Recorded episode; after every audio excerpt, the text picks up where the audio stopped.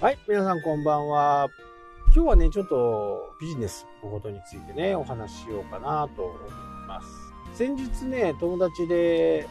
まあ、これからね、こう、起業したいんだ、というふうな形で、まあ、そう、相談をね、ちょっと受けたんですけど、うんまあ、今の時期、ね、本当にこう、確信があれば、今の時期でもいいのかもしれないですけどね、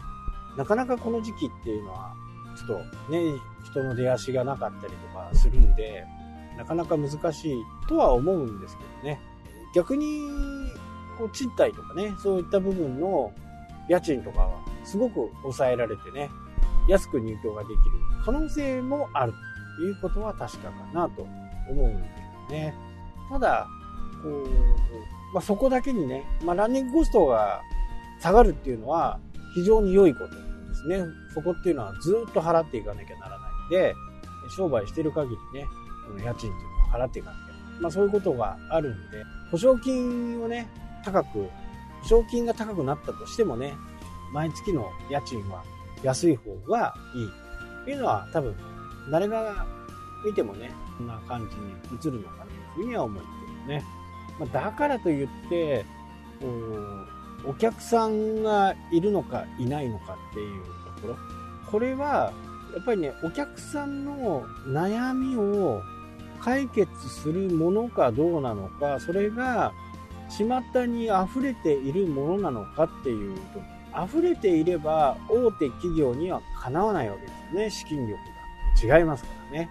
ここをしっかりね、整理できているかできていないかというところなんです。これ非常に大切なところでね、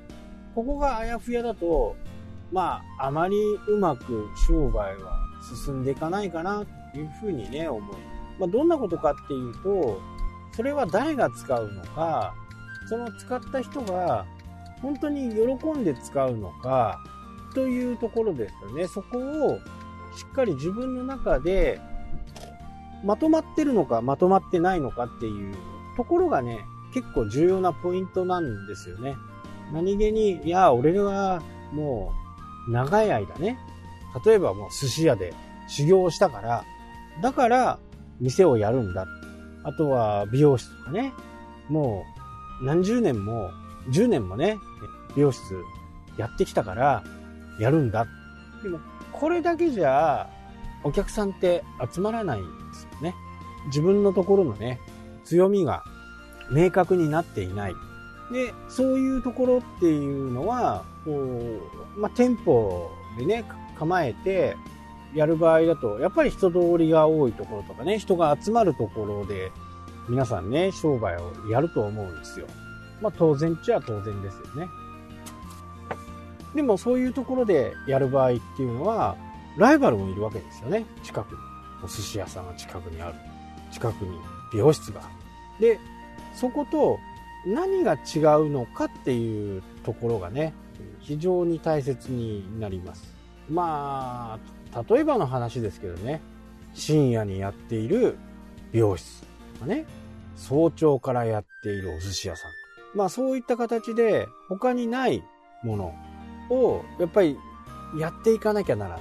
いわけですよ。で、ここをしっかりまとめきってないと、ビジネスってやっぱりうまくいかないんですよね。まあ田舎暮らしのところでね、やっぱりインターネットのスキルがなかなかない人が多いんで、そういう人たち、まあおじいちゃんとかね、おばあちゃんとか、えあとは学生さんとかね、小学生とか、まあそういう人たちがこう、やっぱりインターネットのスキルっていうか、そういったものがなかなか備わっていないんでね、そういったものを僕は、こう、教えることができるかなっていうふうにね、思って、まあこれは一つね、試してみる価値はあるなとは思ってる。まあ周りにね、パソコン教室なんていうのはないですし、ただオンラインっていうのがね、あるんで、まあ、そことどう差別化を図るかっていう風なところになれば、やっぱり近くにいて、すぐにね、飛んでこれるみたいなね。ちょっとここ教えてって言った時に、まあ、すぐ対応できますよね。オンラインの場合は、なかなかそれができない。なので来てもらうのは来てもらうで初めにこうある程度のベーシックのものを覚えてもらうで次に今度はビデオ通話ぐらいまではね覚えてもらうそうすることによって何か不具合が生じたとかねそういった時にはビデオ通話で話せるもしそれでもなんかわからないっていう風な形であればね、えー、僕が出かけていったりお客さんが来てくれないまあそういったものはねやっていけるかなというふうに思いますこれは田舎だからこそできるようなビジネス。まあ、まだまだいっぱいあるんですけどね。田舎だからできるビジネス。まあ、それにいくら払うかっていう部分はね、非常にこう、わからないですけど、ただ、もう、体一つなんでね、原価がほぼほぼかかってないというところが、まあ、強みですよね。原価がかからない商売っていうのは非常にこう、優秀なものですから、えー、0円でね、ビジネスをやろうというふうにして、世の中やってる人がいっぱいいますからね。流木を集めてね、それを売ってるとか、海岸で石を拾ってね、それを売ってるとか。これって基本的に原価がかかんないわけですよね。拾いに行けばいいだけで。まあそういう風なビジネスもね、えー、世の中にはいっぱいあって、この原価をかけなきゃならないものっていうのは、もちろんね、飲食だとこう30%ぐらいの原価率で抑えなきゃならない。プラス人件費、家賃、ランニングコスト、イニシャルコーストっていうのがかかってきてね、言うてもそんなに利益率がガバッとあるわけではないですよね。まあ、夜の商売で人がね、集まるような、人を集めることができるような人であればね、お食事どころよりはね、バーみたいなものこれをやるのはねやっぱりこうその人に会いたいがために来るバーっていうのはやっぱり、ね、非常にこう注目度が高いですよね、えー、ご飯を提供したり何かをすることによってそれの準備をしなきゃならないとか仕込みをしなきゃならないとかねそういった時間がありますけどまあバーに関してはね、えー、そのテクニックみたいなものはあるとは思うんですけど基本的には仕込みはほぼほぼないわけですよね。まあ、フードを出すんであれば必要かもしれないですけど、フードを出さない場合であればね、ほぼほぼ原価がかからない。まあ、原価はかかるんですけど、いかんせん水ですから、この間もね、YouTube をちょっと見ていたら、そのハイボールってありますよね。ウイスキーを入れてね、炭酸水を入れる。で、これ炭酸水を僕みたいにね、自分で作る人っていうのは結構多いんです。それをすることによって、炭酸水がほぼほぼかからないんでね。多分1瓶、瓶の場合だと、やっぱりこう、いい炭酸水はね、やっぱり瓶で、あの、ペットボトルのようなものでね、えー、やるよりは、多分、